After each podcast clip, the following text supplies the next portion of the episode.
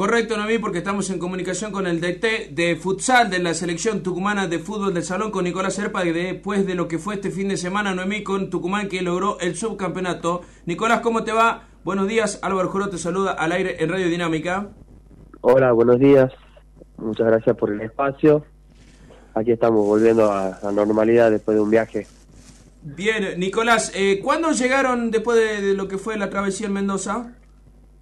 Y llegamos el día domingo, domingo al, al, a la siesta, digamos.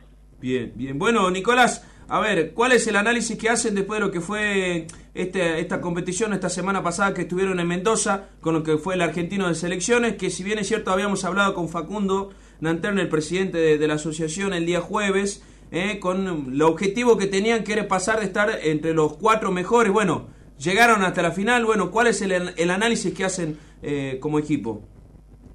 Bueno, teniendo en cuenta este deporte que no comenzó hace mucho tiempo aquí en la provincia y con el gran trabajo que estamos haciendo, eh, con los chicos jóvenes apostando a ellos, eh, creo que es un análisis excelente, sobre todo porque no solamente cumplimos con las expectativas de acuerdo a los resultados, sino también al camino que hicimos, a la, identidad que generamos y bueno, ojalá que esto sirva para el crecimiento de la provincia.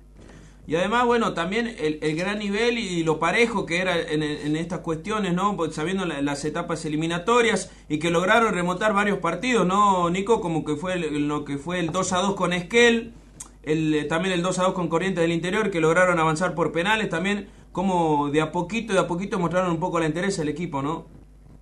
Sí, así es, bueno, eso fue un poco la identidad, eh, la gente aquí, la familia, todos se, se volvieron un poco locos por ese, esa cuestión, se nos hizo cuesta abajo los partidos, pero bueno, nunca bajamos los brazos y con el, mi cuerpo técnico siempre teníamos alguna idea hasta el final y los chicos con la mentalidad siempre hasta el final, así que creo que nos terminó de conformar una forma de ser y bueno, que, que ojalá se amplíe a, las selecciones de Tucumán, a todas las categorías.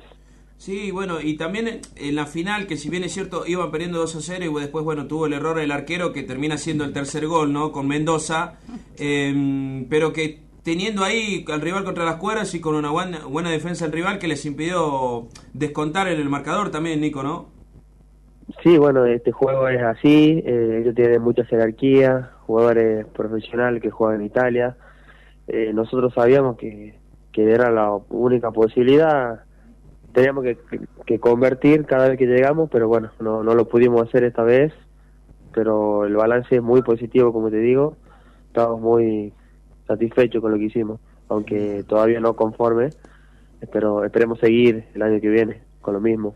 Claro, bueno, y marcando también esa diferencia que decís vos, teniendo Tucumán los jugadores mayormente de aquí, de la provincia, que juegan en los, en los equipos de acá, contra un Mendoza que viene siendo el sexto campeón de manera consecutiva en el argentino de selecciones y con equipos, con jugadores que, como decís vos, que estaban en Europa, logrando también, eh, rescatando de ese lado, ¿no? Lo positivo, pese a haber perdido la final, eh, lo que fue el, día sábado, ¿no?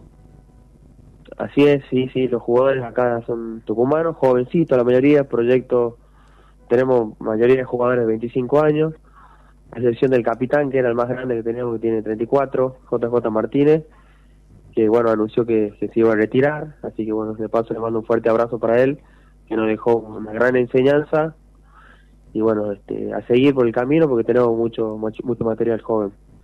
Bueno, Nicolás, eh, la verdad que no se les dio este fin de semana, pero bueno, dejando en alto lo que es el futsal tucumano, que como bien dijiste vos, eh, no lleva mucho tiempo, pero que de a poco, y vos estando mayormente como a cargo del seleccionado hace mucho tiempo, de a poco va mostrando sus creces y sus frutos, así que bueno, a mejorar y a tratar de dar lo mejor.